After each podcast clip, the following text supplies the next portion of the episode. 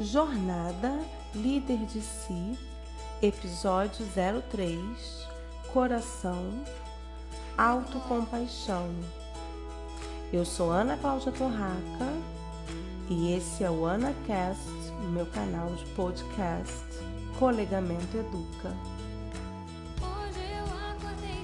Para hoje, escolhi falar dos altos, todos esses altos da moda. Autocompaixão, autorresponsabilidade, autoestima, autogenerosidade, auto. Hum, são tantos altos, né, gente?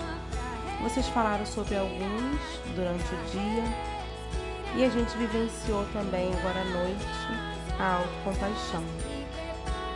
Todos esses autos eu prometi falar na aplicabilidade.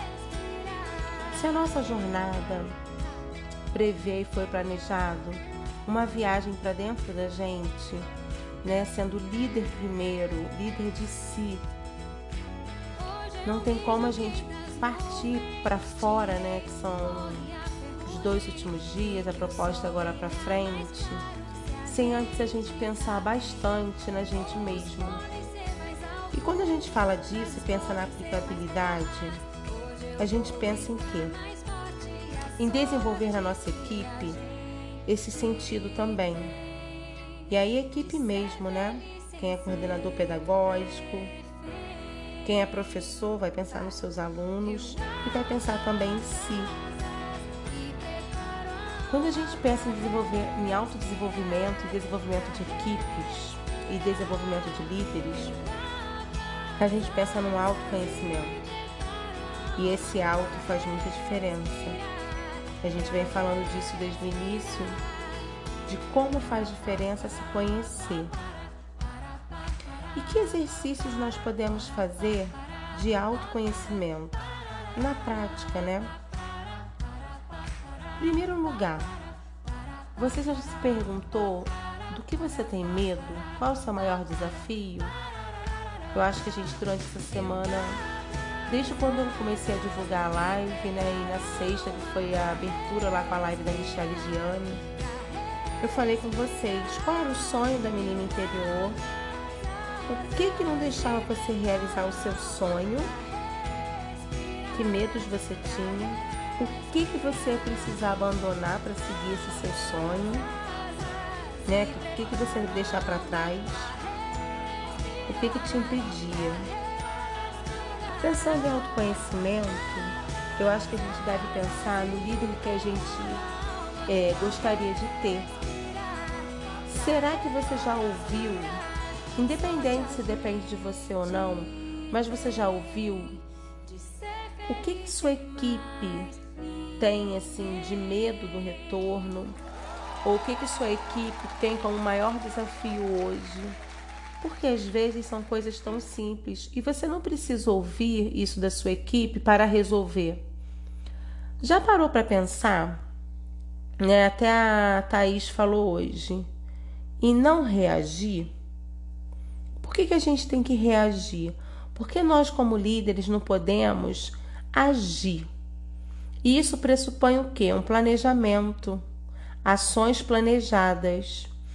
São tantos vídeos para os alunos, são tantas propostas dinâmicas, tantos aplicativos, tanta tecnologia. E para a formação da tua equipe, a formação do teu professor? Você já pensou nisso? Né? Para a sua formação, para a autoformação, a gente está nessa, auto, nessa formação aqui, que é, não deixa de ser uma autoformação também, falando de emoções.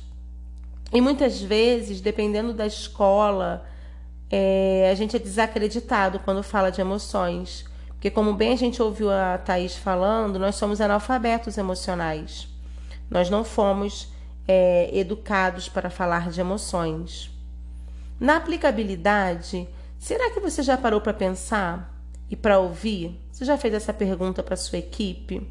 Se não quiser fazer no grupo, individual. Se quiser gravar um vídeo formativo para a pessoa assistir depois com calma, eu acho que a gente precisa agir ao invés de reagir. E só ouvir, só ser esponja, também não leva o líder para lugar nenhum. Então vamos pensar nisso, na aplicabilidade.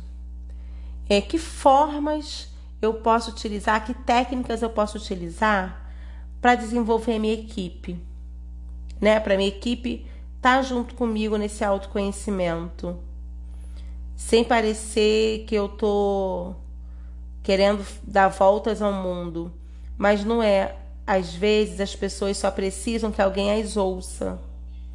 Não é ouvir e querer resolver. Muitas vezes a gente só vai ouvir mesmo.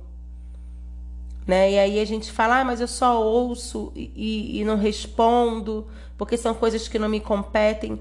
Vamos ajudar a nossa equipe a pensar o que são coisas que estão no nosso controle e o que não estão. E o principal, mudar de opinião, né? Além disso tudo, na aplicabilidade, o que, que traz uma verdade para o líder? O que faz um líder ser aceito e ter seguidores? E não é autoajuda, não, tá, gente? É experiência mesmo viva. E o que faz é você deixar aparente as suas fragilidades, as suas fraquezas.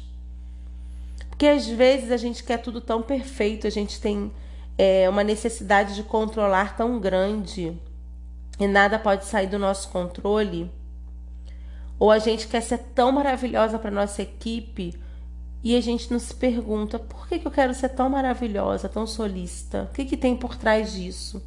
Eu preciso de uma aceitação do grupo e nisso eu me anulo? Porque eu não posso é, deixar minhas fraquezas, minhas vulnerabilidades, minhas fragilidades meus erros. Você tem medo de errar perante a sua equipe? Já parou para pensar nisso? Que os erros fazem de você humana? Então, essa necessidade de controle, muitas vezes você vai fazer uma reunião, sua reunião tem que estar perfeita, ninguém participa, não há um protagonismo docente, como você espera que os alunos tenham protagonismo infantil, juvenil. Por que você tem que levar essa reunião toda pronta? Por que tudo seu tem que estar pronto e perfeito? Então, são questões que a gente pensa. O áudio já está muito longo, né? Esse podcast. Mas são coisas para a gente pensar. De que forma a gente pode aplicar isso? Como vocês estão desenvolvendo a equipe de maneira remota? É no WhatsApp? É no Teams? São e-mails, são mensagens. Vamos pensar nisso? É um desafio para hoje, para essa semana e também para o retorno.